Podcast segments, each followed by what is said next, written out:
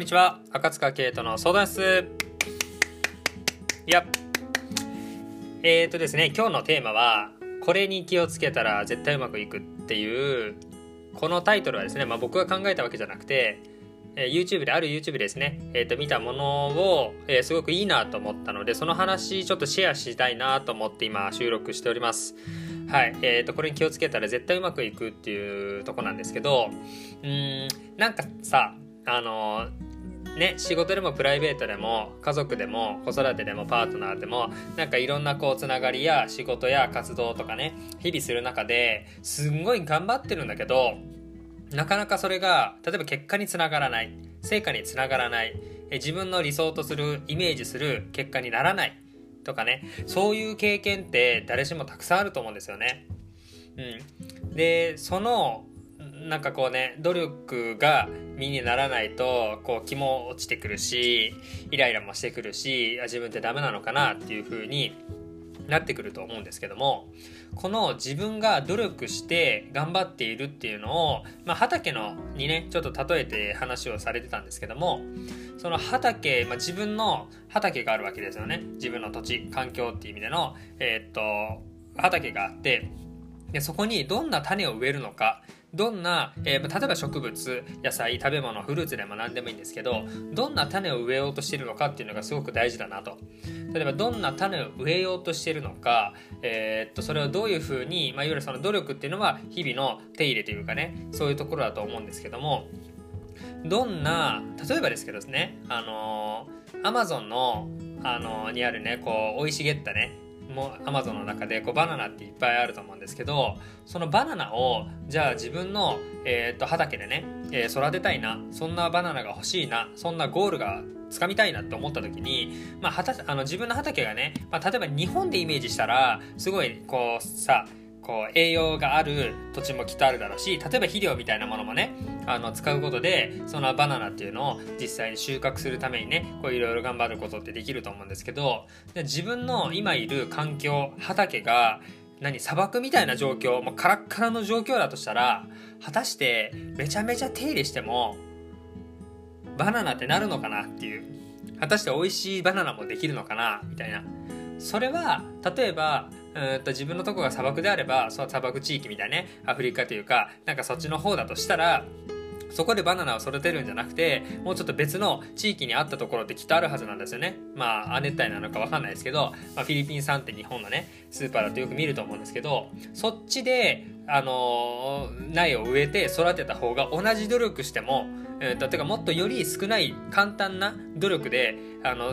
欲しいものが得られると思うんですよね。でこういうのってすごく大事で、まあ、そういうね畑を自分の環境とかね耕している畑っていうものを変えるっていう選択肢もきっとあるだろうしうんとその自分の環境とか土地に合った苗を植えるっていうことも大事だと思うんですよね。で今自分があのー、例えばですけどあの畑、まあ、日本だとね田んぼにお米ってあのたくさんあるとこいっぱいあると思うんですけどその苗を植えてあの適切に春にね植えてちゃんといろいろこうね手入れとかしていくと秋には収穫できると思うんですよね。その土地に合った場所であの適切な、えーと、手入れとかをしていけば秋にはちゃんと,、えーと収穫ができると。まあその出来はねちょっとまあ置いといてそういうのってあると思うんです。適切な場所で適切な努力をすればちゃんとした結果成果っていうのは何かしら出てくるとこれが、えーと、その動画ではね。この世のまあ法則として絶対的な法則だと。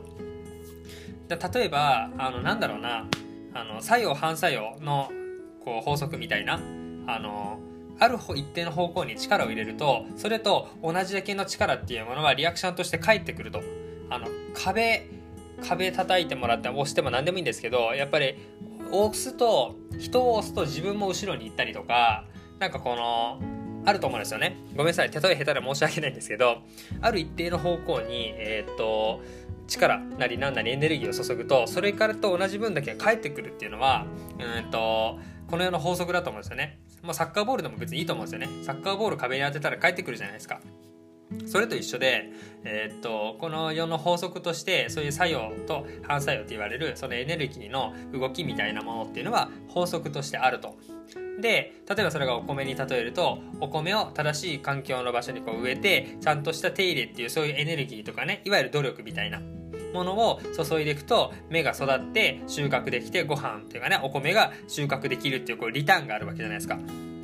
ただそのカラカラの砂漠のところに、えー、っとやるとうんと苗が、まあ、埋まるかどうかも分かんないですけど植えても実にならないすごく努力してもすぐ苗がダメになっちゃう結果収穫もできないみたいなうんとことになっちゃうと思うんです。でこれ何が言いたいかっていうとその間違った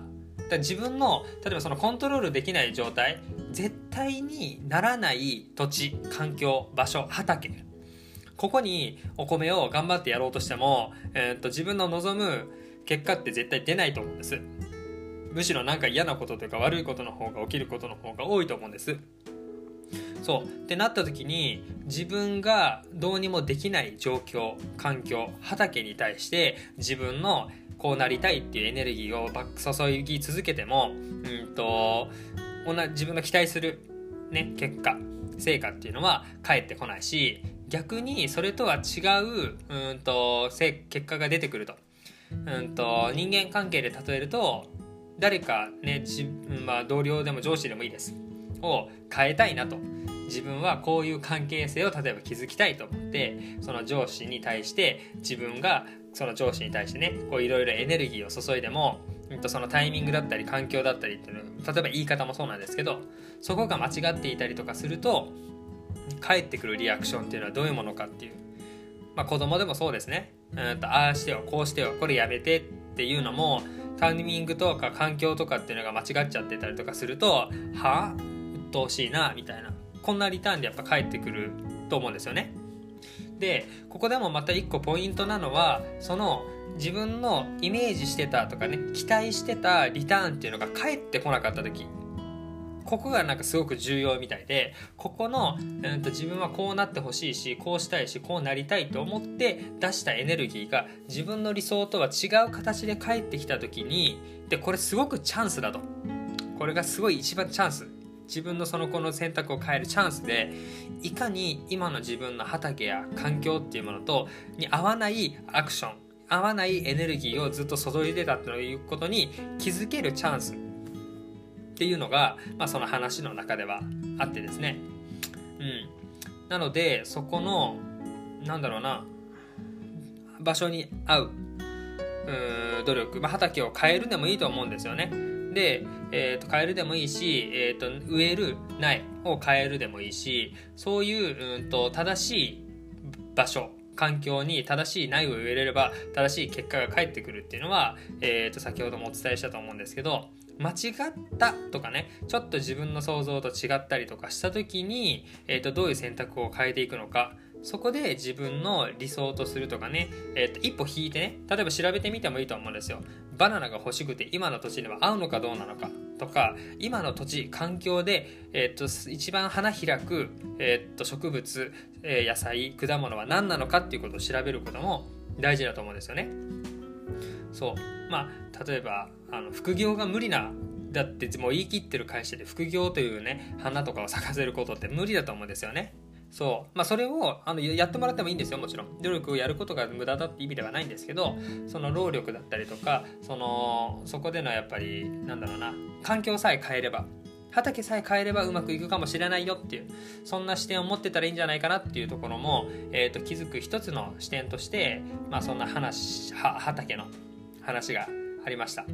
えー、っとちょっと伝わったかなみたいな僕の拙いお話だったんですけど、まあ、そういうちょっと視点を持ちながら今の環境に対する今の努力そしてその努力の結果、えー、とあなたが得たいものっていうこの関係性をあのもう一回見てみると,、えー、ともう少し自分の今のね選択これからの選択っていうものは少し変えられるかもなっていうより良くなるチャンスかもなっていうお話がまああったので今回シェアさせてもらいました。はい。えー、っと、ちなみにですね、その僕が聞いた、えー、YouTube のチャンネルはですね、クリスの部屋っていうやつですね。まあ、ご存知の方もしかしたらいるかもしれないんですけど、クリスの部屋っていうもので、えーと、チャンネル登録者数も38万人ぐらいいらっしゃるま、僕は結構好きなチャンネルでよく見てるんですけど、もし気になる方はですね、この動画、えー、あチャンネル調べていただければ、えー、と同じ話が聞けますので、えー、ぜひそちらちょっとチェックしていただければいいかなというふうに思います。はい。えー、また最後まで聞いてくれてありがとうございます。チャンネルはですね、えー、っと、このチャンネルは、まあ、コーチング、教育、パパを中心にですね、情報発信をしております。ポッドキャストとアンカーですね、配信をしてまして、まあ、ポッドキャストであれば、えー、ダウンロードしてオフラインでも聞いて、隙間時間、えー、たくさんね、聞いていただきやすいかなというふうに思うので、ぜひサブスクライブ登録していただいて、ポッドキャストでたくさん聞いていただければ嬉しいです。はい。また今後もどんどん配信していきますので、ぜひぜひ聴いてください。はい。では今日はそんな感じでおしまいです。じゃあね、バイバイ。